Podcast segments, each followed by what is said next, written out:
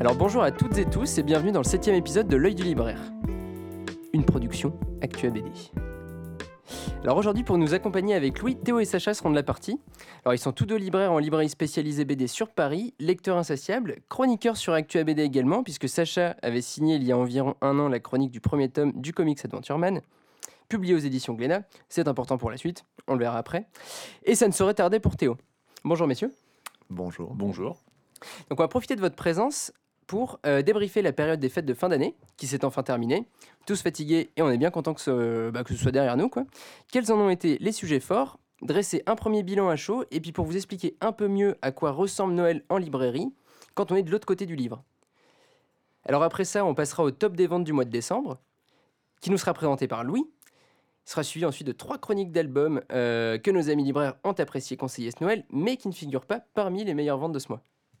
Nous commencerons avec Monstre de Barry Windsor Smith. On poursuivra avec Murakami, le septième homme et autres récits par Jean-Christophe Devenet et PMGL. Euh, alors je m'excuse si je le prononce mal. Euh, Est-ce que tel un meuporg, on devrait dire peu gueuleux, je ne sais pas. et enfin, euh, nous terminerons l'émission avec Coda Omnibus par Simon Spurrier et Mathias Bergara. Alors, petit plus de ce premier épisode de l'année, un second top viendra se glisser entre deux chroniques et j'y présenterai cette fois non pas les meilleures ventes de décembre, mais les meilleures ventes de toute l'année 2021. Alors, comme vous le verrez, certains des titres font également partie du top de décembre, mais ce sont les autres qui nous intéresseront puisque vous devrez réussir à les deviner à partir des indices que je vous fournirai. Mais je vous explique tout ça un petit peu plus en détail au moment venu. Mais donc, sans attendre, c'est parti pour le débrief de Noël. Alors, comment ça s'est passé pour vous, messieurs? Pas trop fatigué? Euh, Qu'est-ce que vous pouvez nous en dire euh, comme ça, réaction à chaud? Euh, parler au passé, euh, je sais pas, hein, moi personnellement, je suis toujours la tête dans les cartons. Noël, euh, il y a juste plus les gens dans la librairie, mais on n'a pas fini de bosser, quoi. Ça avait commencé euh, en octobre euh, avec les stocks, euh, et puis bah, maintenant, il faut tout renvoyer. Ben, mais justement, ça c'est intéressant. Tu as commencé en octobre avec les stocks. Alors, est-ce que vous pouvez, euh, en vous répartissant, je sais pas exactement comment, mais nous expliquer un petit peu comment euh, fonctionne la préparation d'une librairie en vue des fêtes de Noël? Bah, sur la préparation de la librairie, du coup, euh, ça, ça ressemble beaucoup à regarder les top ventes de l'année, les titres qu'on a beaucoup aimés, euh, qui se retrouvent pas forcément dans les ventes, mais qu'on a envie de soutenir jusqu'au bout. Est-ce que du coup, tu écoutes l'œil du libraire pour préparer euh, Tous ta les librairie jours. pour Noël Ah, parfait. Il y, a- y bien une émission tous les jours. Écoute, euh, on a un rythme un peu plus lent, mais c'est à la faute de l'ingé son. Euh, ça, on verra après, quoi. Ouais. Non, non, bah, du coup, voilà, préparation euh, euh, d'une petite liste de titres qu'on va, qu'on va piler dans la librairie. Euh, Il y a des titres qui reviennent chaque année, euh, un peu le, le marronnier de Noël. Euh, voilà, on, on pourra en reparler tout à l'heure avec les, les titres qu'on a, qu'on a bien, euh, bien montrés. Mhm. Euh, et puis, voilà, une fois que tout arrive, pour la préparation, voilà, la logistique, c'est on essaye d'avoir des arrivages un peu réguliers étalés sur le mois de, les mois d'octobre-novembre. Et puis, une fois que, que tout, est bien, tout est bien là, on fait nos piles et puis c'est parti. Alors, euh, Sacha, comment est-ce qu'on choisit ces piles? Comment est-ce qu'on fait les piles? À quel endroit est-ce qu'on les place? Est-ce qu'il y a quelque chose de, stratégique derrière tout ça? Ou est-ce que euh, on y va euh, comme ça, un peu comme on veut, là où on a envie de, de faire les choses, quoi? Ah, L'espace de vente euh, d'une librairie, c'est réfléchi, c'est pas quelque chose qui est fait au hasard. Alors souvent, ça peut donner cette impression. hein. Il y a beaucoup de librairies qui jouent sur l'abondance, la présentation d'un maximum de titres. On a toujours l'impression d'entrer dans une caverne d'Alibaba, mais euh, c'est vraiment une, préparation et une mise en place qui est très très réfléchie. Euh, nous, on va voir quels sont les titres qu'on va mettre, ce qu'on appelle les endroits, enfin les zones chaudes en fait, qui vont être celles qu'on va le plus mettre en valeur et qui vont également être les plus accessibles pour nous, surtout à la période de Noël. Euh, Il y a beaucoup de monde, on n'a pas le loisir d'accompagner nos clients autant qu'on veut. Donc on a besoin d'avoir les titres qu'on veut défendre et qui euh, vont être nos, nos, nos, nos, nos produits phares euh, pour cette période des fêtes sous la main et le plus possible. Euh, donc on réfléchit toujours comme ça et ça c'est quelque chose euh, auquel on pense dès le moment où on fait nos commandes au mois d'octobre. Euh, c'est les titres qu'on a dans les plus grosses quantités qu'on va présenter aux endroits les plus stratégiques. Euh, bon, à ce titre-là, c'était un peu particulier cette année. Euh, c'est mon premier Noël en librairie, donc euh, tu, me corrigeras peut-être euh, si besoin, mais euh, je sais que euh, cette année, tout, ce stockage en fait pré-fête a été particulièrement marqué par les pénuries de papier et toute la, toute la peur un peu, l'aura de peur, euh, qui euh, traînait au-dessus euh, des éditeurs et des distributeurs et qui ont poussé pas mal les libraires à surstocker sur cette fin d'année. Donc je pense que c'est un phénomène qui a été particulièrement accentué. Effectivement, c'est un sujet qu'on a déjà abordé dans des précédents épisodes du podcast où on expliquait un petit peu cette question de la rupture du papier, du carton et du coup des, ruptures sur les réimpressions du coup plus lentes des titres à succès et qui effectivement a poussé, a poussé beaucoup, de, beaucoup de libraires à surstocker. Euh, alors on sait que l'année 2020, en dépit des confinements, ça avait été une année absolument exceptionnelle pour pas mal de librairies. Euh, je sais que c'était le cas chez toi aussi, Louis, par exemple. Euh, Est-ce que la tendance s'est confirmée sur 2021 Alors pas forcément dans l'année en général, mais là sur ce mois de décembre, est-ce qu'on a vécu le même mois de décembre que l'année dernière? J'ai la réponse de, de- mon côté pour, euh, pour là où je travaille. Euh, Je vous pose la question à vous, messieurs. Euh, en plus de ça, vous bossez dans des librairies qui sont des, pas, les mêmes, comment dire, pas les mêmes, les mêmes types de points de vente. Toi, tu es en librairie généraliste, Louis, en banlieue. Bah, c'est vrai que ce qu'on remarque, c'est quand même cette année, elle est un peu moins.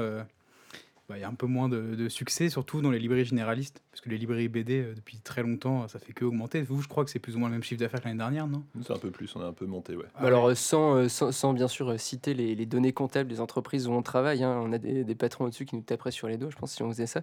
Mais, euh, mais ouais, effectivement, ça. Il n'y a, y a pas eu l'augmentation comment dire, habituelle qu'il y a euh, d'année en année, mais par contre, on a réussi à atteindre le même chiffre que, euh, que l'année passée sur la même période, chose qui était. euh, qui n'était pas forcément facile, euh, enfin qui n'était pas évident au départ, en tout cas au début du mois de, au début du mois de décembre, quoi. Parce que en- moi, du coup, notre librairie a un peu baissé, et j'ai l'impression que la plupart des librairies généralistes ont un peu baissé, en fait. Mais- On n'a pas encore trop de, de chiffres sur les retombées de tout ça. Il faudra, plus, surveiller là-dessus. Je pense que ça devrait tomber, euh, tomber prochainement dans les, les études sur les différents sites d'actualité du, du monde du livre. Euh, donc on a vu comment est-ce qu'on préparait Noël. Euh, Il y avait également toujours des, sujets importants, spécifiques à chaque année. Euh, cette année j'en ai sorti deux. Dites-moi si vous en avez un troisième. Donc il y a l'histoire de, des, pénuries de papier, des ruptures. Bon, ça c'est une chose. Il y avait également les problématiques liées aux distributeurs MDS qu'on a également évoqué le, mois passé. Alors on en est où à peu près là-dessus? Bah écoute, tout est rentré dans l'ordre. Bon, moi je reviens d'une semaine de vacances, donc euh, c'est rentré dans l'ordre. Donc, tout est dans l'ordre. Les collègues ont repassé les commandes et tout. euh, quasiment tout est, tout est réceptionné, j'ai plus rien à faire. mais, euh, mais ouais, c'est rentré, rentré dans l'ordre, il me semble. On a pu repasser les commandes normalement. Et, euh, et voilà, refaire notre stock. Hmm, ce qui était. Et après, on, on verra, est-ce qu'il y a des retombées juridiques pour MDS Parce que vu qu'ils n'ont pas respecté la loi du livre, Écoute, ouais, hein. là-dessus, euh, retombées juridiques, hmm, pff, peut-être, je sais pas si, des difficile de se gens vont se ouais. lancer là-dedans, Ouais, mais euh, mais après, a priori, bon, c'est la moindre des choses, mais euh, euh, je crois qu'ils ils ont euh, voilà, de proposer des, des suréchéances, des suréchéances, des peut-être des surremises, enfin ce genre de ce genre de conditions commerciales avantageuses pour les librairies quoi. Alors du coup sur échéance, les libraires payent euh, leur euh, Plus tard. facture, euh, comment dire, avec une échéance de paiement qui peut aller de 60 à euh, 120 jours, euh, Mm. fin de mois. Ouais. Et, euh, et donc le libraire, quand il achète des livres, il a une remise, euh, tout simplement pour se faire une marge, pour pouvoir payer le local, ses employés. Mm. Et il- dans la négociation commerciale, au moment où on commande les livres, on peut effectivement obtenir une surremise pour euh, différentes, euh, différentes raisons. Mais euh, ne rentrons pas trop dans le, Oui. dans le détail. Mais, ouais, bon, on pourra voir après. si on- Mais euh, en fait, d'ailleurs, je dis ça, mais euh, je sais pas si c'est euh, un truc systématique ou si c'est euh, euh, les librairies qui Si, négocient si. ça au cas par cas. Tu vois. non, franchement, ils vont faire des, des remises à tout le monde. hein. Ouais.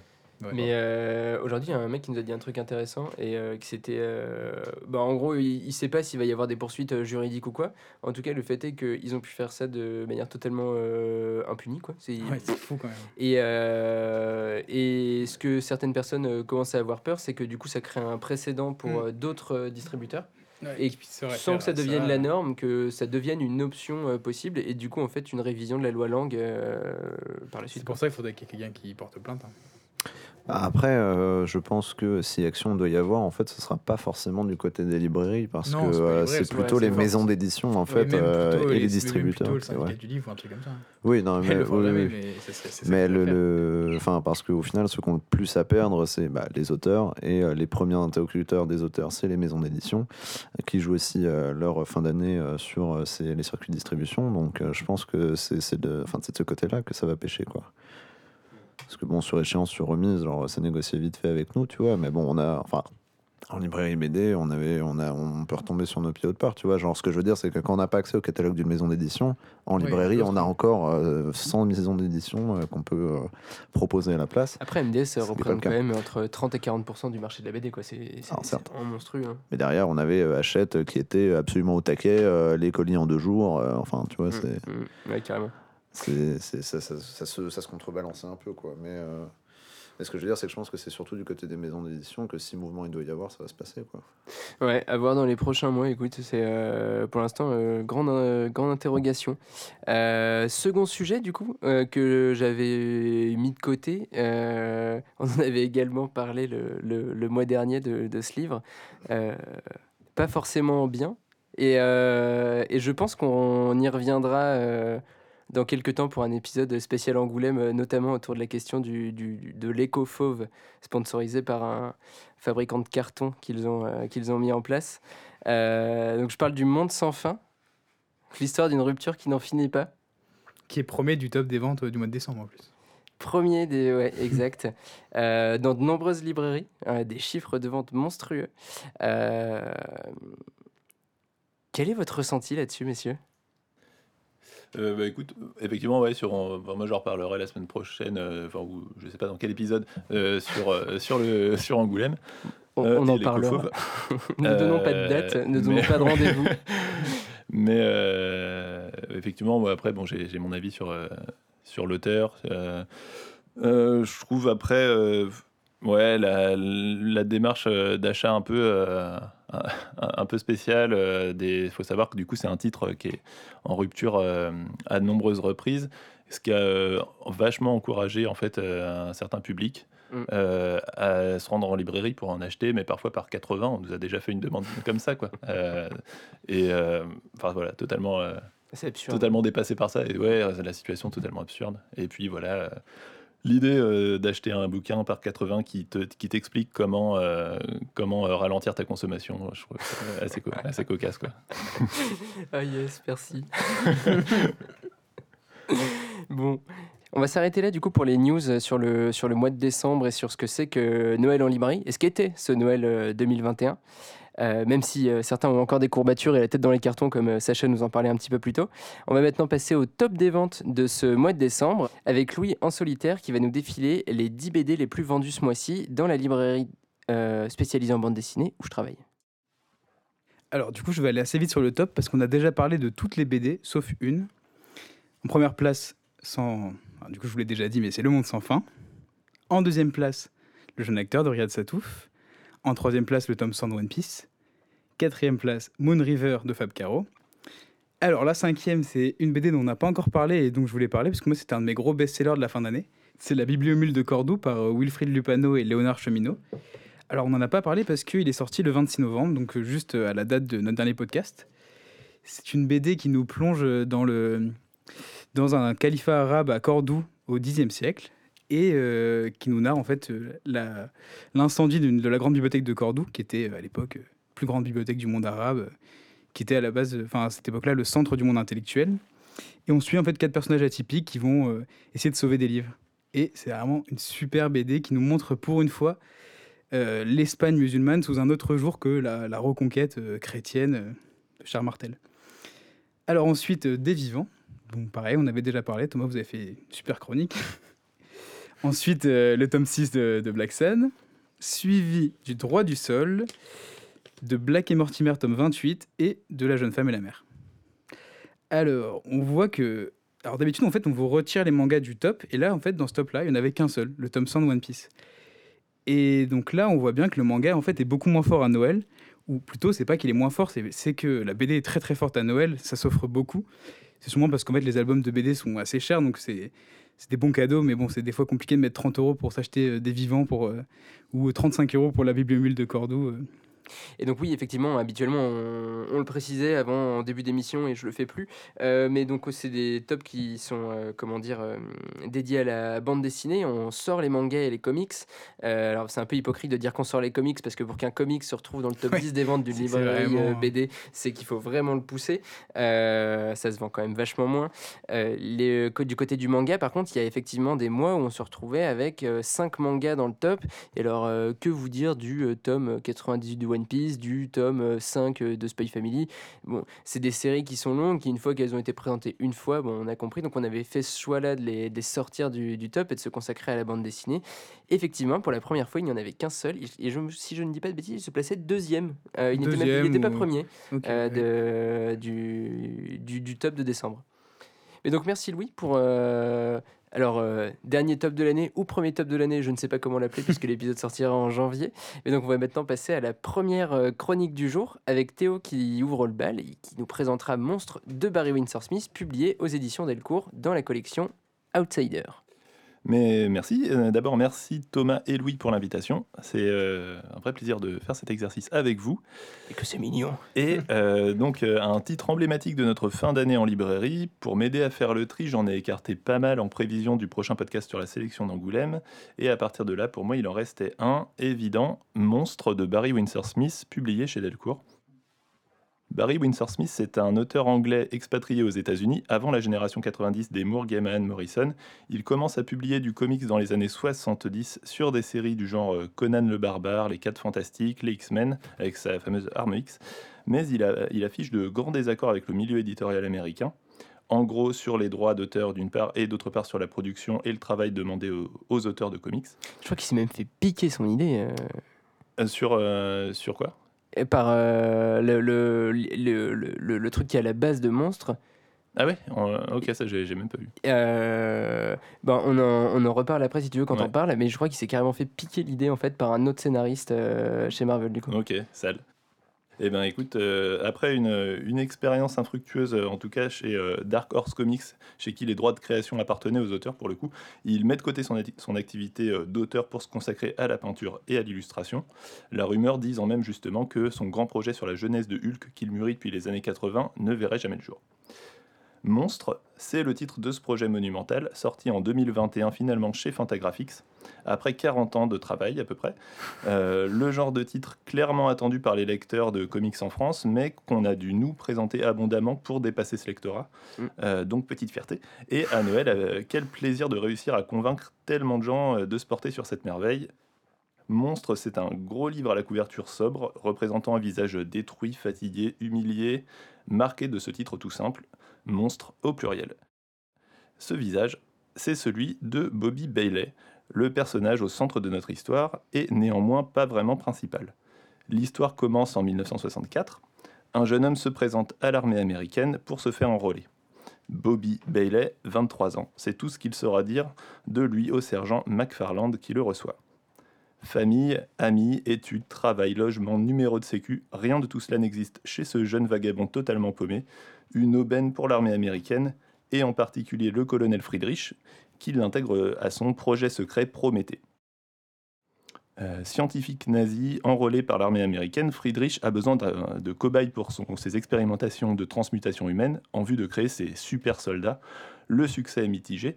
Bobby, effectivement transformé en une puissante créature, parvient à s'arracher aux griffes de ses tortionnaires.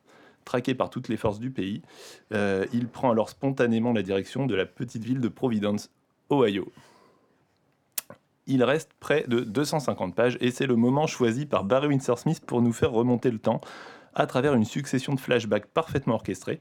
On se rend compte alors que Bobby Bailey n'est qu'une porte d'entrée vers une myriade de personnages aux destins étroitement liés. Le drame familial prend le pas sur la SF et soutenu par d'autres intrigues parallèles, le récit se densifie. Père-mari, euh, violent, racisme, homophobie, crime de guerre, terrible machination d'un super vilain, chasse à l'homme, amour impossible, héros à l'existence brisée. Le récit est assurément sombre et pessimiste, mais Barry Windsor Smith sait jouer de fabuleux effets de contraste et procure émotion et espoir par de justes doses d'onirisme et de mysticisme. S'ajoute à ça un super travail de mise en scène servi par un dessin magnifique, tout gratté, hachuré en noir et blanc, avec des jeux de lumière et de reflets super soignés.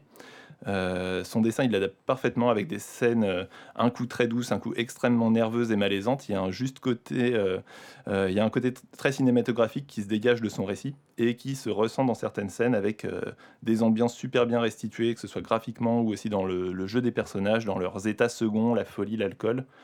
Dans les dialogues, dans les non-dits, dans le, sous-texte, qu'on comprend progressivement avec cette, narration inversée, justement dans la, violence des mots, mais euh, même dans la calligraphie et parfois dans, des choix de texte aussi non traduits euh, qui imposent une ambiance au lecteur.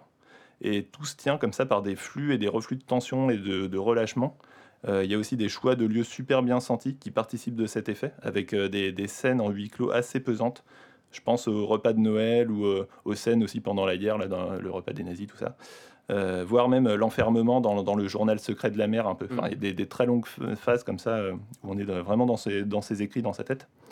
Euh, et à l'inverse, des respirations avec des scènes pleines de bienveillance en extérieur où il va s'éclater avec des, variations de climat, la, rencontre foireuse sous la pluie dans la décapotable, ces trucs-là. Quoi.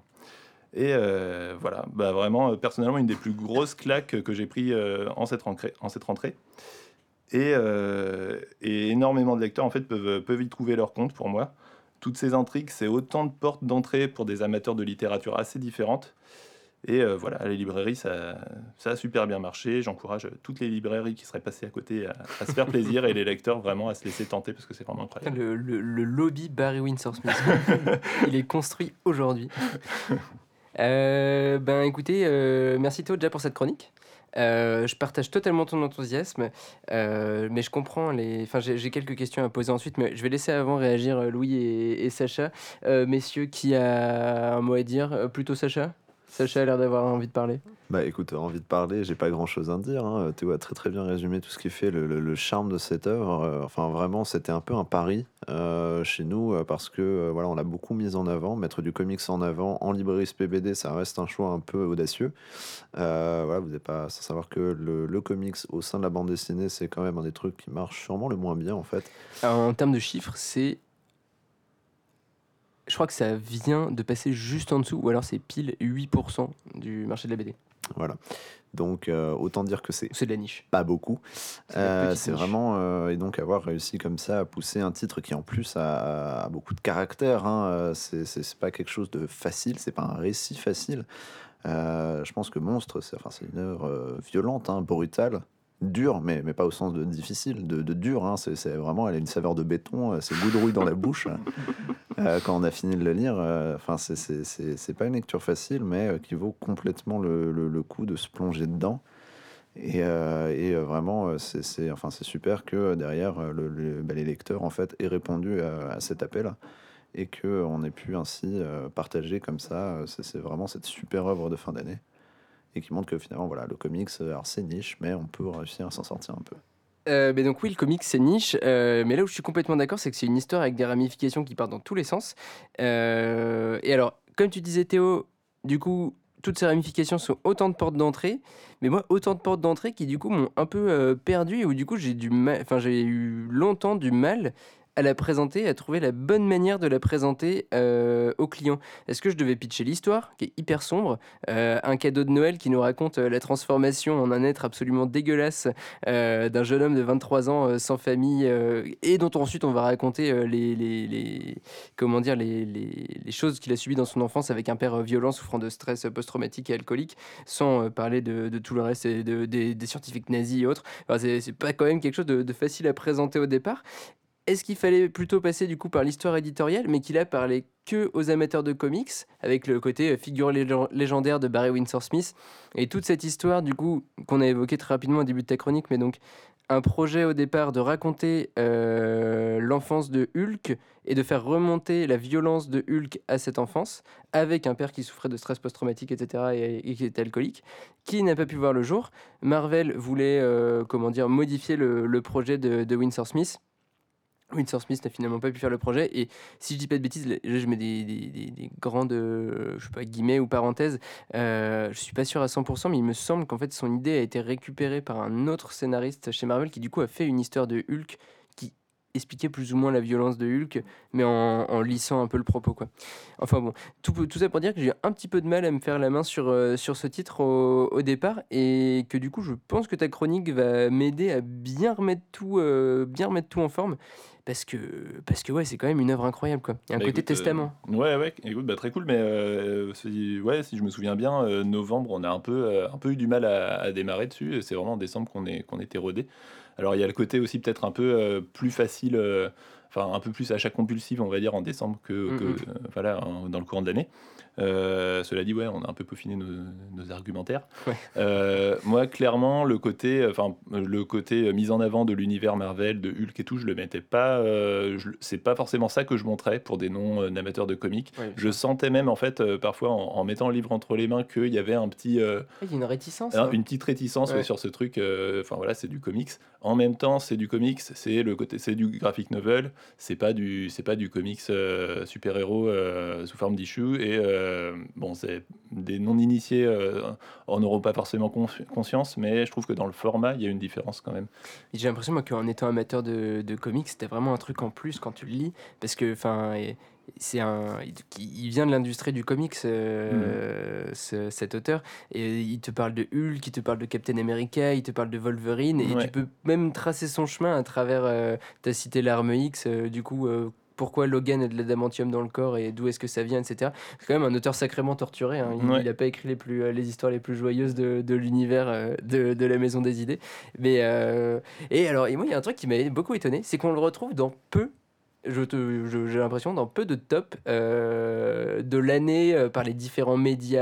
euh, Mais c'est pour ça qu'en fait j'étais assez content de pouvoir en parler maintenant. Quand je disais au début que j'avais j'avais plein de titres en fait en tête euh, dans les titres qu'on avait aimé soutenir là en décembre. Moi, t'es typiquement des vivants, le grand vide. Bon là c'est un peu Mm, mm. un un peu facile d'avoir ces titres là en tête en ce moment, mais mais du coup avec Angoulême, je sais qu'on allait leur parler, éliminé et et ouais, ce titre-là de monstre qui apparaît dans aucune. Enfin, je l'ai pas vu dans les sélections. Ah, et moi tout. non plus. Et je pense qu'il est sorti à peine un peu trop tard en fait. Ouais, possible. Et euh, pareil pour les tops d'ailleurs dans les, dans les différents médias, parce qu'il est sorti euh, du coup fin novembre Non, je dis une bêtise. Euh, fin octobre, je crois. Fin octobre. Mm. Ah oui, donc non, en plus, il aurait pu y être. Mm. Très étonnant. En tout cas, euh, nos amis outre-Atlantique l'ont pas loupé, eux.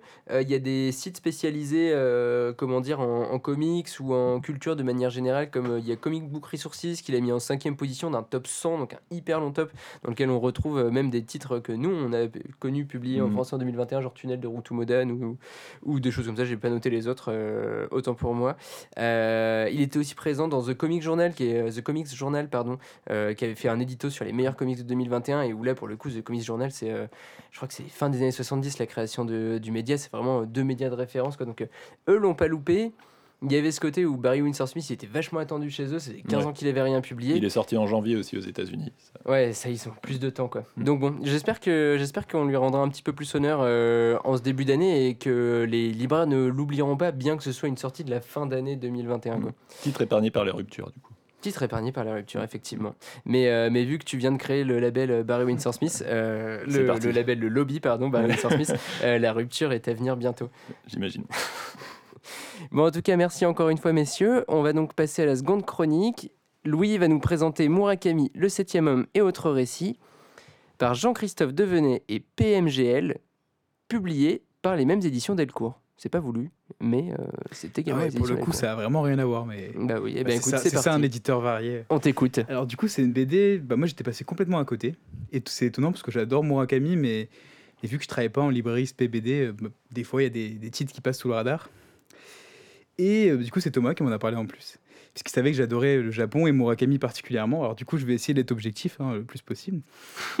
Mais du coup, au début, j'étais pas très, enfin, j'étais pas très confiant parce que Murakami, c'est un univers euh, tellement particulier. Je me demandais, est-ce que ça allait être, euh, est-ce que ça allait passer en, en BD En plus, je suis quand même très rarement conquis par euh, les adaptations de, les adaptations de, de, de romans en, en bande dessinée. Moi, ça me convainc assez peu. Enfin, très souvent, je préfère lire le roman souvent.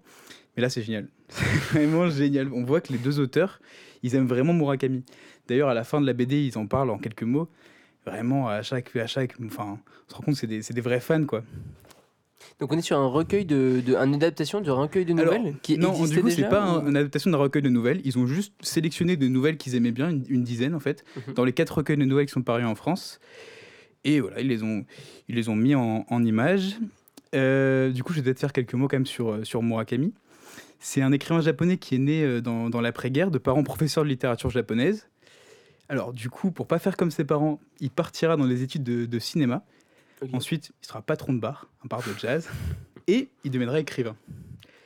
Euh, directement, il aura énormément de succès, et enfin au Japon, et après, il aura un gros gros succès international avec sa trilogie euh, 1Q84, qui d'ailleurs est son pire roman, mais son roman qui a le plus de succès, bizarrement. Mais alors juste parce que moi je suis très peu connaisseur de Murakami, pour Ouais. le replacer, euh, les premiers textes euh, avec lesquels il connaît un succès ou même un Q84, euh, c'est à peu près quand en termes d'années de C'est vers les années 80 en fait. Ok, ça marche. Mais en France, c'est pas du tout ça. En France, c'est les années 2000 en fait, le succès. Et du coup, aujourd'hui, c'est vraiment l'écrivain japonais contemporain le, le plus lu dans le monde et de très très très très très loin. Euh, il a été pressenti de nombreuses fois pour le, le prix Nobel de littérature en plus. Alors moi, tous les ans, euh, je suis arrivé à ma télé pour voir s'il va le gagner, mais, mais il gagne jamais. Euh, alors, il est très connu pour ses romans, par exemple Kafka sur le rivage ou La, La balade de l'impossible, mais c'est aussi un grand auteur de nouvelles qui puise son inspiration chez des grands novellistes américains comme Carver ou Fitzgerald, qu'il a d'ailleurs traduit en japonais. Ok, d'accord. Alors, les récits choisis nous plongent dans, dans plein d'univers très très déroutants. On passe d'un récit post-apocalyptique qui fait référence à la métamorphose de Kafka à une histoire très glauque de perversion sexuelle et sans créer gare, on se retrouve dans un récit d'enquête fantastique euh, avec une ambiance euh, très légère, euh, très sympa. Alors les univers des nouvelles, oh. Des nouvelles sont, très différents, mais le point commun entre toutes ces histoires, c'est le sentiment de, de malaise que l'on ressent devant l'étrangeté des récits qui passent du réalisme au fantastique. Alors, ce qui est logique, euh, parce que Murakami, c'est un auteur euh, du réalisme magique, un courant euh, dont l'autre grand auteur est Gabriel Garcia Marquez. Alors, dans cette BD, le dessin peut. Enfin, en tout cas, moi, m'a dérouté à première vue, mais finalement, il sert parfaitement à l'atmosphère de, la BD. En fait, le style s'adapte à chaque nouvelle. Dans un, récit, dans un récit un peu nostalgique, les teintes sont, sont pastel. Ensuite, pour le récit, le récit d'enquête, ça devient du noir et blanc. Et dans, le, dans la nouvelle post-apocalyptique, c'est une espèce de, espèce de couleur euh, cradingue, mais c'est parfait pour euh, ce que ça veut nous, nous raconter. Et le boulot de- du scénariste euh, Devenet est aussi super parce que il a adapté chaque nouvelle, mais il a gardé les textes originaux et il cite d'ailleurs les traductrices Hélène Morita et Corinne Atlan, ce qui est quand même assez rare. En tout cas, Et tu m'avais montré en introduction de chacune des nouvelles, c'est ça oui, en introduction, de ouais, il y a le nom de la traductrice. euh.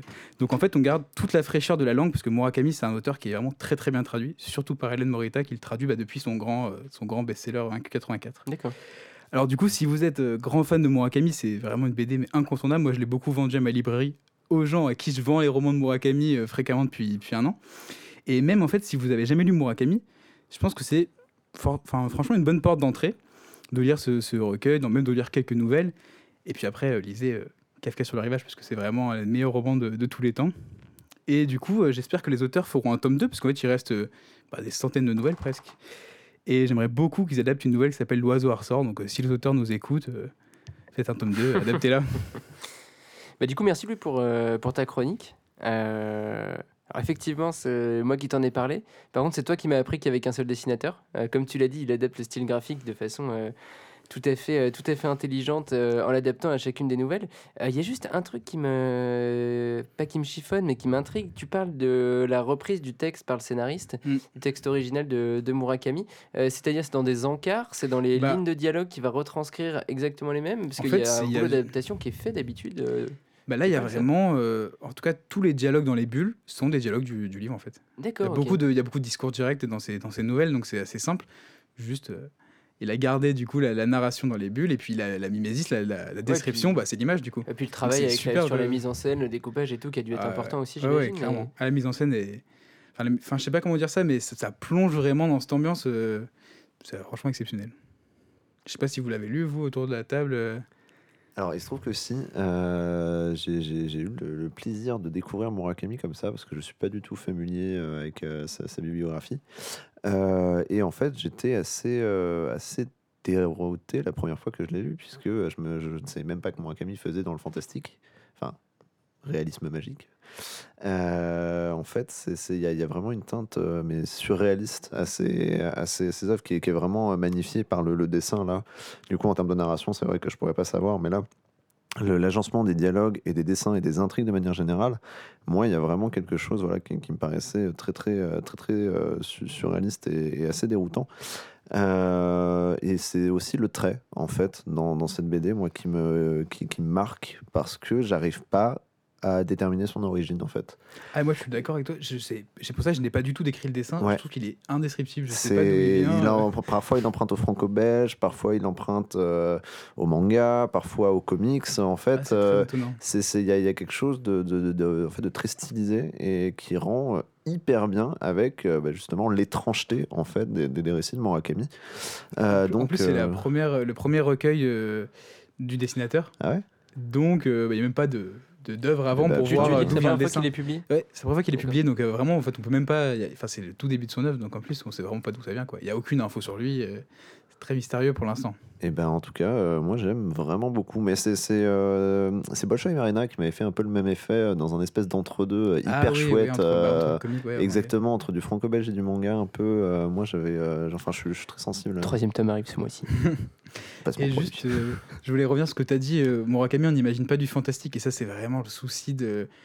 En France, dès qu'on met euh, une couverture un peu de littérature blanche, euh, dès qu'on en parle dans les journaux et tout, on, se dit que forcément, euh, c'est la, li- la littérature euh, à la première personne. C'est pas du tout ça, Murakami. Hein. C'est toujours des récits qui, basculent dans le fantastique et dans le folklore japonais mélangé au folklore moderne. Donc, par exemple, les esprits japonais chez Murakami, ils, ils ils ressemblent au personnage de, de KFC. Donc, euh, espèce de truc bizarre. Non, bah, moi, en tout cas, j'ai été absolument euh, con- convaincu. euh, j'ai envie de me plonger, surtout que je, je suis un grand lecteur de nouvelles. Donc, Ah, vraiment, j'adore ce, en fait, j'adore format. Tu vas adorer. J'adore le, le format des nouvelles. Et puis, ouais, bah ouais, il y a tout le côté un peu yokai revisité, Ouais, légende c'est- japonaise, qui, me plaît beaucoup. là, c'est bon, je- je- j'ai envie de parler de Bakemonogatari, mais je le ferai pas parce qu'il va falloir que j'arrête. Mais, euh, mais vraiment, c'est- vraiment plaisir. J'ai dit que je vous coupais pas. Par contre, je te jure que si tu nous parles de Bakemonogatari, je te coupe, Sacha. On va donc euh, terminer euh, sur cette chronique. Euh, donc, on rappelle le titre Murakami, le 7e homme et autres récits, publié aux éditions Delcourt. Merci Louis. Une chouette découverte qu'on vous invite à aller feuilleter également pour vous faire un avis sur ce dessin que bah, nos, nos camarades ont, ont du mal à, à définir, en fait, quoi, Ouais, d'après ce que je comprends. Euh, et on va ainsi passer au second top de, de l'émission. Euh, alors cette fois, on va parler des bandes dessinées les plus vendues cette année. Alors en début d'émission, on vous a présenté le top des ventes de décembre. Euh, vous avez donc une idée plus ou moins précise des best-sellers de Noël. Et si en moyenne 25% du chiffre d'affaires d'une librairie est réalisé à cette période, cela veut donc dire qu'une partie des meilleures ventes de l'année s'y retrouve. Mais quelques titres sortis plus tôt, ou même les années précédentes, parviennent toutefois à se ménager une place, euh, disons, confortable parmi les plus gros vendeurs. Et c'est ce qu'on va voir tout de suite avec ce top 10, un top 10 à trous des meilleures ventes de BD de l'année. Je vous explique rapidement les règles. je vais donc euh, vous présenter les livres euh, comment dire, qui figurent dans le top des meilleures ventes de l'année et également dans celui de décembre. Et pour ceux qui ne figurent pas dans celui de décembre, je vais vous faire une sorte de, petites énigmes, de, de petites devinettes qui se présenteront euh, sous différentes formes. Je vous montre tout ça en temps voulu. Alors qu'est-ce qu'on a à gagner Comme on n'y avait pas encore trop réfléchi, euh, on a décidé de vous faire gagner le droit de caresser Philippe, euh, qui n'est autre que euh, le, le- chat de notre cher ingé son Léo, euh, chez qui nous enregistrons aujourd'hui, qui est notamment le détenteur d'une fameuse page Instagram. Je vous invite à aller, à aller vous abonner, hein, bien sûr, fameux Philippe influenceur. Et alors, avis aux tricheurs autour de cette table, Manon, qui m'a aidé à écrire, à écrire ce top, veille au grain et fera office d'arbitre. Attention, en cas de litige, c'est à elle que reviendra la euh, décision finale. Je vous préviens, je vais être intransigeante. Vous êtes prévenus, messieurs. Bon, heureusement qu'il n'y a personne qui est allergique au chat autour de cette table. Hein Hein Cadeau empoisonné, Sacha. C'est donc parti pour le top des ventes de l'année 2021. Alors, en pole position, He's Back. Notre cher Jean-Co est de retour, toujours accompagné de Christophe Blain avec Le Monde sans fin, publié aux éditions d'Argo. On l'avait présenté le mois passé, on l'a réévoqué tout à l'heure, je passe, euh, je passe rapidement dessus. On arrive tout de suite au deuxième titre de Stop, qui est aussi notre première devinette. Je suis le premier tome d'un manga publié le 10 septembre 2020 aux éditions Kurokawa. Je connais un succès retentissant au Japon dès l'année de ma parution avec 4,5 millions d'exemplaires écoulés. Je confirme en 2021 en frôlant les 5 millions d'exemplaires selon l'entreprise de statistiques Oricon. Allez, Spy Family. Alors, oui, euh, ce qui me place à la huitième place des mangas les plus vendus au pays du soleil levant. Pour information et surtout pour vous perdre un peu, les trois mangas, bon du coup vous n'êtes pas perdu, vous êtes déjà trouvé, les trois mangas qui caracolent en tête de ce classement sont du troisième au premier, Tokyo Revengers, Demon Slayer et Jujutsu Kaisen. Bravo Théo, euh, numéro uno, vous marquez le premier point, Manon tient les comptes. Pas de litige pour le moment, on peut passer à la seconde devinette et ainsi vous faire deviner la troisième bande dessinée la plus vendue cette année qui donc clôture le euh, podium. Cette fois, ce sera une euh, devinette en trois points. Je vais à chaque fois de vous donner un point qui décrit cette bande dessinée. Vous aurez, une fois que j'aurai terminé ce point, le droit chacun à une réponse. Si vous dites la bonne, bravo. Sinon, je passe au second point. J'ai trois indices à vous révéler comme ça. C'est bon pour vous? Mon scénariste est l'homonyme, par son nom de famille, d'un spin-off de la série de BD Les Profs. Mon scénariste est également coloriste et sa première série de BD, dont il est coloriste, est publiée par les éditions Delcourt en 1999. Elle s'intitule Nini Resergood. Il a également colorisé plus récemment le premier tome de la série policière de Yann, de Schwartz, Atom Agency. Ça, c'est le premier indice. Astérix. Non. Alors, faut, faut bien se rappeler aussi que je vous présente les, les devinettes concernent des titres qui ne sont pas présents dans le top de décembre. Ah oui, non, mais Astérix n'est pas présent dans le top de une décembre. blague en fait. Ok, très bien. C'était drôle en fait. Donc, deuxième indice. Mon dessinateur, donc c'est c'est la BD qui parle, hein. mon dessinateur a commis sa première bande dessinée en 2002 aux éditions Carabas avec le scénariste du titre que nous cherchons. Son titre est Les yeux verts. Il a par la suite collaboré par deux fois avec ce même scénariste avant l'album qui nous intéresse aujourd'hui. Une première fois en 2006, puis en 2012-2013.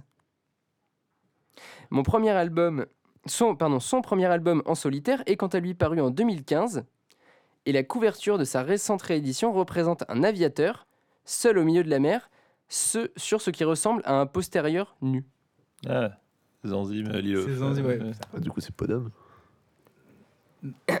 qui a donné la réponse en premier C'est Sacha qui l'a dit C'est en Sacha qui premier. l'a dit vraiment. Mais j'avoue que jusque- jusqu'à la description de la couverture, je comprenais Ouais, rien à la question. ouais. J'étais perdu. Le troisième indice, qui n'était pas non plus forcément le plus évident, mais comme c'est un album très connu, euh, bon voilà. Euh, René au bois dormant, publié cette année aux éditions Sarbacane, vient de me succéder en tant que Grand Prix de l'Association des critiques et journalistes de bande dessinée. Je suis Podum. Bravo Sacha. Mais attendez, stop. Il y a un spin-off de la série Les Profs qui s'appelle. euh, Qui s'appelle Boulard. Ah, ben oui Mais. Attends, mais ça Et s'appelle le, le- le nom de famille de Hubert, c'est Boulard. Oh putain Là, Parce que j'avais Boulard et j'arrivais pas à raccrocher Boulard à Podum. Merci. Merci pour ça. Du coup, vraiment très heureux. Voilà, voilà. Donc euh, écoutez, un point pour Théo, un point pour Sacha. Euh, Bah, Manon, à la de Manon l'arbitre Ouais. euh, Ouais, valide, euh, euh, valide le cette, euh, attribution. Elle, euh, elle hoche la tête, on, on peut donc euh, continuer. L'album d'Hubert et Zanzim, donc Podum, est talonné de près par euh, donc, le sixième opus de Black Sad, le jeune acteur de Riyad Satouf, le 39e tome d'Astérix, Il est là Louis, ne t'en fais pas, et le tout nouveau Moon River de Fab Caro. Ils sont tous présents dans le top des ventes de décembre, c'est pour ça que je passe rapidement dessus. On va donc s'intéresser aux trois dernières places de ce top 10 qui sont attribuées à trois titres qui ne figurent pas parmi les meilleures ventes de cette fin d'année. Ils sont pour certains sortis cette année, pour d'autres non. C'est la dernière ligne droite. On y va. On repart sur une devinette format de la première, de Spy Family. La huitième place des meilleures ventes de l'année est attribuée au, au seul titre jeunesse de Stop. Alors notons que son auteur, né le 11 mars 1973, merci Wikipédia, a été récompensé du prix jeunesse de l'Association des critiques et journalistes de BD en 2017 pour le premier tome de la série qui nous intéresse. Elle. Non, Lightfall. non, Fuck. Mortel Adèle. non plus. Nous vous en parlions déjà lors de l'un de nos premiers épisodes au printemps dernier, en en faisant une version grand public du célèbre Oubapo, scène expérimentale qui a d'ailleurs côtoyé l'auteur un certain nombre d'années. Dans la tête de Sherlock Holmes. Non. Pour faire un très très très très très rapide historique de sa carrière, il fait ses débuts aux côtés d'un certain Bruno en 1999 aux éditions Délateur. Ils seront d'ailleurs amenés à collaborer à de nombreuses reprises par la suite, et notamment aux éditions Très étranges, par la suite devenue une collection de 1000 en presse, avant d'aboutir à sa forme actuelle en tant que label au sein des éditions Glénat, mais là on s'éloigne. Non. L'auteur de la bande dessinée que nous cherchons a ensuite participé à l'expérience collective lancée par Lewis Trondheim en 2011 intitulée L'Atelier Mastodonte. Il collabore aux tomes 3, 4 et 5 Le Grimoire respectivement. Non, sorti en 2015, 16 et 17. Mais arrêtons un peu de parler de son auteur pour s'intéresser plus directement à son travail puisque c'est tout de même le sujet au départ. La huitième bande dessinée du top des ventes de l'année est prépubliée dans les pages du magazine Spirou.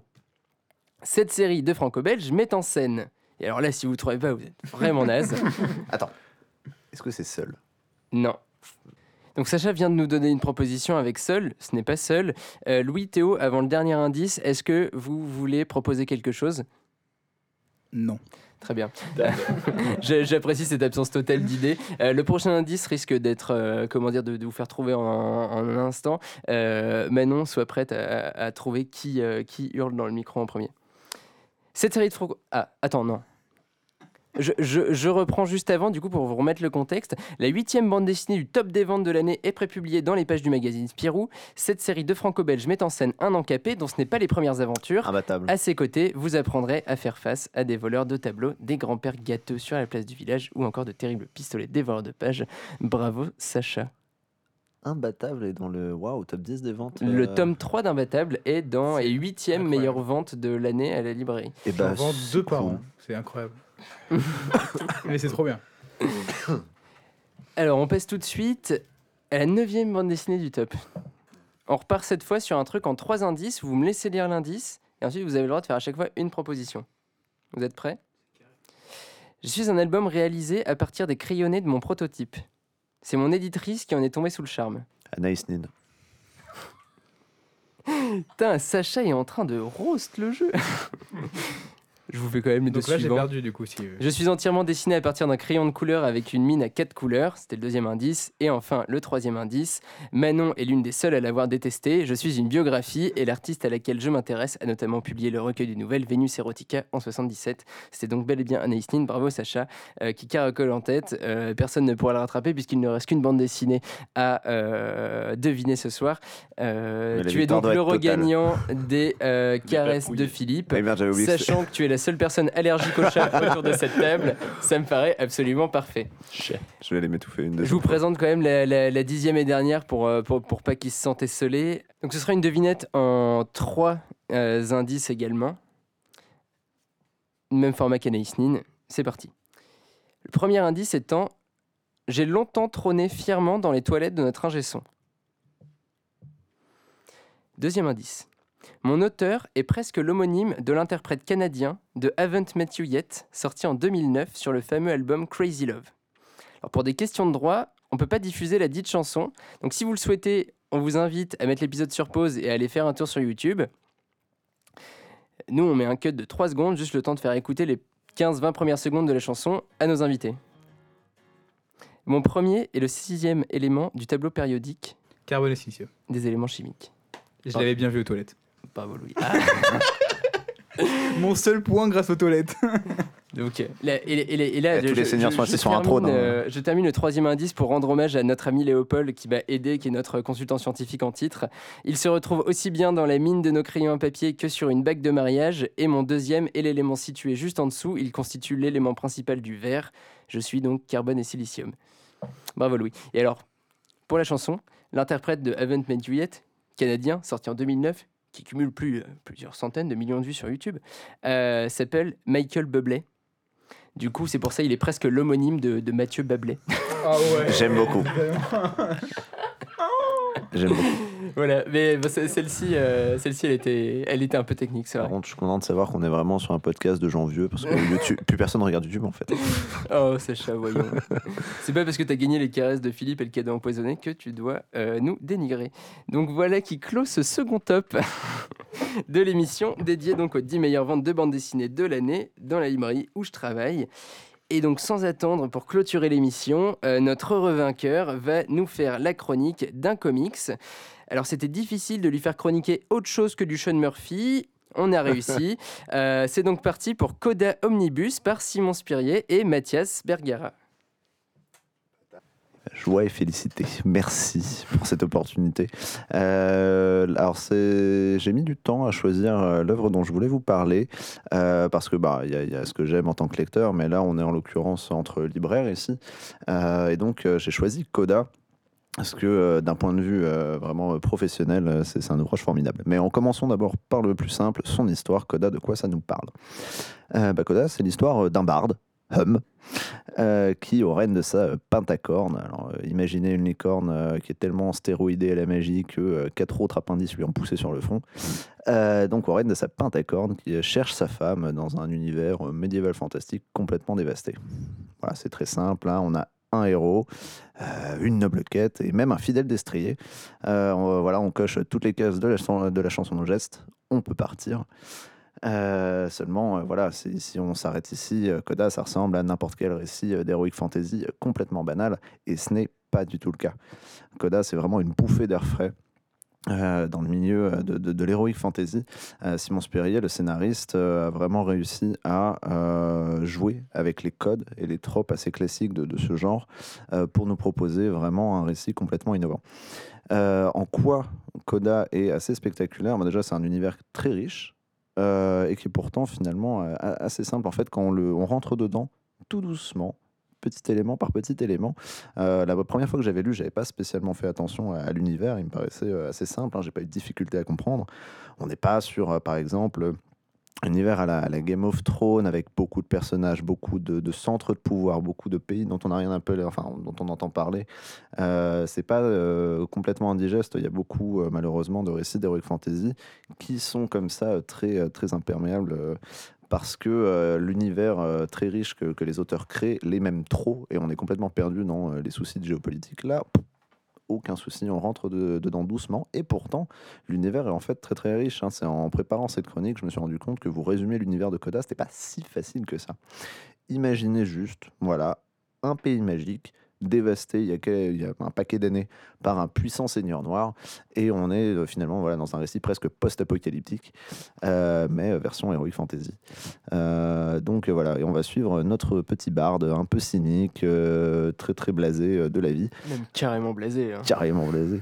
Hum, il en a pas grand chose à foutre. Lui, tout ce qui l'intéresse, c'est de retrouver sa femme. Et tant pis pour le monde qui est à l'agonie. D'ailleurs, il peut bien le rester pour tout ce que ça lui importe. Mais c'est justement pour moi ça qui fait vraiment le, charme de Coda. C'est aussi ce personnage principal et la manière que euh, Simon Spurrier va avoir de le mettre face à son propre égocentrisme. En fait, Euh, c'est dans le développement de, de, Hum et euh, la manière dont sa quête va se développer et s'achever qu'on va vraiment se prendre une grosse claque. dans le visage. Euh, c'est un récit qui propose quelque chose de vraiment très très intéressant dans, dans son... Enfin, c'est aussi une histoire d'amour. C'est une histoire d'amour particulièrement bien écrite euh, dans, dans ce qu'elle propose. Euh, ça joue au fait que notre héros est finalement quelqu'un d'assez lambda. C'est vraiment un monsieur tout le monde. Il est juste amoureux et il veut essayer de protéger sa dernière étincelle de bonheur. Et vous allez très très vite vous rendre compte, à peu près à un tiers du livre, que les, circonstances de, de disparition de sa femme sont en fait particulièrement étonnantes et, euh, euh, nous relance. Et en fait, c'est que ça finalement, Coda. C'est un récit qui est très simple et en fait qui va n'avoir de cesse au moment où on pense l'avoir compris, euh, de nous surprendre et de repartir dans des, dans des directions absolument improbables. C'est vraiment ça en fait, c'est plein de petits twists très intelligents et très très bien euh, préparés euh, par l'auteur euh, qui en font vraiment une aventure assez passionnante. C'est pourtant un, sacré pavé, mais on le voit pas du tout, on le voit pas du tout passer. C'est vraiment, c'est vraiment super. Et donc, alors, petite chose que vous n'avez pas forcément saisi euh, lorsqu'on vous a présenté les, les- modalités de l'ouvrage, mais Coda, c'est un comics. Et euh, donc, euh, la raison, là, en tant que libraire, pourquoi j'aime Coda et pourquoi j'ai aimé le défendre sur cette fin d'année, c'est parce que c'est un comics qui s'adresse, un peu comme Monstre, euh, à n'importe qui, en fait. C'est pas un comics qui va s'adresser aux lecteurs de comics. Simon Spurrier, c'est un scénariste qui est très connu dans le monde du comics. Il a beaucoup fait ses, armes chez Marvel, par exemple. On l'a vu sur des, sur des X-Men. Euh, il a aussi travaillé. euh, bah, Silver Surfer. une- Voilà, Silver Surfer. Euh, bon, il a aussi fait euh, ailleurs des Star Wars, un peu d'indie avec Dark Crystal. euh, Et euh, vraiment, c'est- enfin bon, voilà, c'est un auteur de comics, mais qui là nous propose quelque chose qui va chercher beaucoup plus loin et qui est euh, beaucoup plus euh, beaucoup plus permissif. Euh, et moi, j'aime ce genre d'œuvre, j'aime ce genre de porte d'entrée en fait dans l'univers du comics. J'adore vraiment le comics, mais euh, je, suis- je suis le premier à admettre que c'est un monde qui est qui ouvre pas ses portes euh, très très facilement. Euh, et là, c'est vraiment euh, une œuvre que j'adorais proposer à n'importe qui qui vient me demander un récit un peu soit fantastique, soit d'heroic fantasy. Parce que voilà, est, il est plein de surprises, il est plein de richesses, et derrière, on découvre un duo d'auteurs absolument formidable. Parce qu'en cette fin d'année, Simon Spurrier et Mathias Bergara ont signé un autre ouvrage vraiment super que j'ai pu aussi proposer aux côtés de celui-ci, c'est un Hellblazer, donc pour le coup, euh, une des figures assez phares du, du- label. euh, d'ici, Euh, même d'ailleurs le, titre fondateur de, son, de la collection Vertigo. Euh, et donc Simon Spurrier et Mathias Bergara euh, ont, ont proposé de se réapproprier euh, le personnage de John Constantine et ils l'ont fait d'une manière hyper intelligente. Euh, J'ai pas encore parlé du, dessin de Mathias Bergara, mais c'est encore plus criant euh, dans, dans, dans Hellblazer. Euh, voilà, Ma- Mathias Bergara, il a vraiment un, trait assez, unique, assez atypique, hein. hyper lumineux et très coloré qui euh, ce, dont on enfin c'est pas forcément ce à quoi on s'attendrait quand je suis en train de vous pitcher une aventure d'un barde dépressif à la recherche de son épouse arrachée par des hordes démoniaques dans un monde post-apocalyptique on s'attendait pas à de la couleur et en fait c'est hyper lumineux euh, ça nous saute au visage c'est coloré et, euh, et ça marche en fait ça nous sort pas du tout de, l'univers ça nous sort pas de, de, de, l'ambiance un peu pesante que le récit peut prendre. C'est aussi un récit plein d'humour et de tendresse. hein. C'est vraiment quelque. Enfin, il joue sur plein de registres il, il est toujours juste, euh, à mon sens en tout cas. Donc c'est vraiment un plaisir. Euh, voilà, et donc euh, j'aime Coda parce que c'est un bon livre. J'aime Coda parce que c'est un bon livre qui permet d'aller découvrir d'autres bons livres. Et ça, c'est quand même plutôt pas mal. Euh, surtout que Simon Spurrier et Mathias Bergara, là, ont remis le couvert. Ils viennent de teaser, qui vient de commencer à sortir aux États-Unis, Step by Bloody Step, qui Le sera- récit muet? Le récit muet. Ouais. Et ouais, ils vont, ils vont faire un récit entièrement muet, a l'air d'avoir. Enfin bon, c'est, ça va vraiment être un plaisir de découvrir ça. Alors, je sais plus exactement quand est-ce qu'il arrive. Il me semble que c'est que c'est cette année. Ce que je me souviens en tout cas, c'est que c'est aux éditions. Alors, je sais plus si c'est Dupuis ou d'Argo, j'ai un doute. Mais, euh, mais en tout cas, c'est par le biais de- d'Olivier Jalabert, qui était euh, anciennement chez Glénat Comics et euh, qui avait permis du coup les publications de, de. Coda, quoi. tout à fait. Donc, euh, il a vraiment mis, mis la main sur. euh, Ouais. je sais pas si c'est une poule aux d'or, mais il était, il était notamment en sélection l'année passée à Angoulême, euh, Coda. Bah, il méritait, hein, c'est, vraiment, un plaisir. Et puis bah, là, pour ceux qui auraient déjà lu Coda et qui euh, sont aussi amoureux du travail de Simon Spurrier, euh, très bonne nouvelle pour vous, puisque en février et en mars, vous aurez les deux épisodes de Sandman The Dreaming. Donc, euh, une, euh, voilà, un récit euh, The Sandman, le, le super comics de Neil Gaiman, travaillé par Simon Spurrier. Moi, je l'attends avec impatience. Voilà, c'est vraiment plein de promesses pour euh, cette année 2022. Eh bien, merci Sacha pour, euh, pour ta chronique. Euh, je, suis, je suis content que ça t'ait plu parce que à l'époque, tu étais, encore, euh, Mm. encore client de, de la librairie euh, quand, euh, quand je te l'avais présenté. Et moi, c'est vrai que je, pour, pour en parler, je, je pars souvent sur l'humour. J'ai presque envie de le faire lire à des, à des lecteurs de l'enfeust, en fait, euh, qui, qui, qui cherchent quelque chose, euh, quelque chose à se mettre sous la dent. Et, euh, et l'explosion de couleurs, dès que tu fais feuilleter le, le livre à quelqu'un, laisse pas indifférent. Peut y avoir un phénomène de rejet, hein, parce que c'est presque, presque saturé quoi, par, euh, pour, euh, pour certaines planches. Mais, euh, mais dans la grande majorité des cas, ça intrigue et on a envie d'aller plus loin. Quoi. Je sais pas ce que tu en as pensé, Théo, toi qui, dont je sais que tu l'as lu et qui a un titre qui semble plutôt apprécié quand même. Ouais, bah, j'étais, j'étais assez content de voir que Sacha le proposait aujourd'hui, parce que c'est un titre qu'on a, on a gardé en avant dans la librairie, mais que voilà, après, euh, après euh, un an, on a, on a un, peu, un peu oublié au profit d'autres titres. Euh, donc, ouais, très content de le retrouver là ce soir. Euh, ouais, effectivement, moi je, le, je, son côté un peu Mad Max, Mad Max sous psychotrope quand, quand j'en parle, avec ouais, beaucoup le côté humour, avec cette, cette pentacorne là atroce, la carne qui jure tout le temps. Oui, la Euh, carne, c'est vrai, j'avais oublié son Ouais, nom. la carne. Et euh, mais ouais, un titre que, que j'ai beaucoup aimé aussi et, euh, et qui se conseille facilement aussi à d'autres lecteurs. Enfin, qui c'est le genre de titre voilà, qui permet d'amener des, des non-lecteurs de comics vers ce rayon-là. Ouais, ouais, ouais, Donc. Toujours appréciable. Ouais, t'a- t'a- T'avais raison de le souligner, Sacha, c'est c'est complètement ça. Bon, en tout cas, euh, merci messieurs donc nous, nous avoir euh, présenté euh, chacun à tour de rôle une bande dessinée donc qui ne faisait pas partie des, best-sellers de Noël de, de ma librairie, mais que vous avez apprécié conseiller à Noël. Et peu façon Joker, euh, votre petit chouchou comme ça lorsqu'on vous demande un, véritable coup de cœur. Euh, J'espère qu'en tout cas vous aurez donné envie à, tous nos auditeurs euh, d'aller d'aller les découvrir. C'est des titres que je connais déjà, donc voilà. Mais bon, peut-être en acheter quelques-uns. Vous m'avez ou alors les relire. Vous m'en avez fait avoir des, relectures. Il y a des, éléments de... qui me donnent envie, par exemple, de relire Coda, tu vois. Comme je disais, j'y voyais l'humour, les, trucs un petit peu plus, plus psychologiques et autres. Tu je- j'aimerais bien y retourner, quoi. Donc, donc ouais, vraiment merci à vous d'avoir répondu présent ce soir. Merci pour vos chroniques. Bravo Sacha. Euh, on te prépare une boîte de Kleenex et des Aerius euh, anti-allergiques pour euh, les caresses de Philippe. J'ai ramené mes Zyrtec. Parfait. Et, euh, et on va penser donc à, à conclure cette émission. Théo en a parlé un petit peu, un petit peu plus tôt. Sacha et Théo nous rejoindront pour une seconde émission qui sera publiée normalement dans le courant du mois de janvier ou au plus tard début février, qui reviendra sur Angoulême. Alors Angoulême ne se tient pas, on le sait depuis quelques le jour où on enregistre. Euh, ça ne nous empêchera pas de commenter la sélection, les différentes expositions, puisque normalement il n'est pas annulé, il est simplement reporté. On en profitera donc pour, euh, discuter de tout ça avec, euh, Louis, Sacha et Théo bah, très prochainement. Euh, je souhaite une bonne soirée, une bonne journée à tous nos auditeurs et je vous laisse euh, le mot de la fin, messieurs, si vous voulez euh, dire au revoir à tout le monde. Écoutez, merci à vous pour l'invitation. Et puis euh, voilà, cette prochaine fois, euh, promis, cette fois, je préparerai ma chronique correctement. Et je ferai un vrai travail préparé professionnel comme vous tous. Ça s'est très bien passé, Sacha, bravo à toi. Merci, euh, merci beaucoup, euh, ouais, Louis et, et Thomas encore pour l'invite. Bon, au revoir et à la prochaine.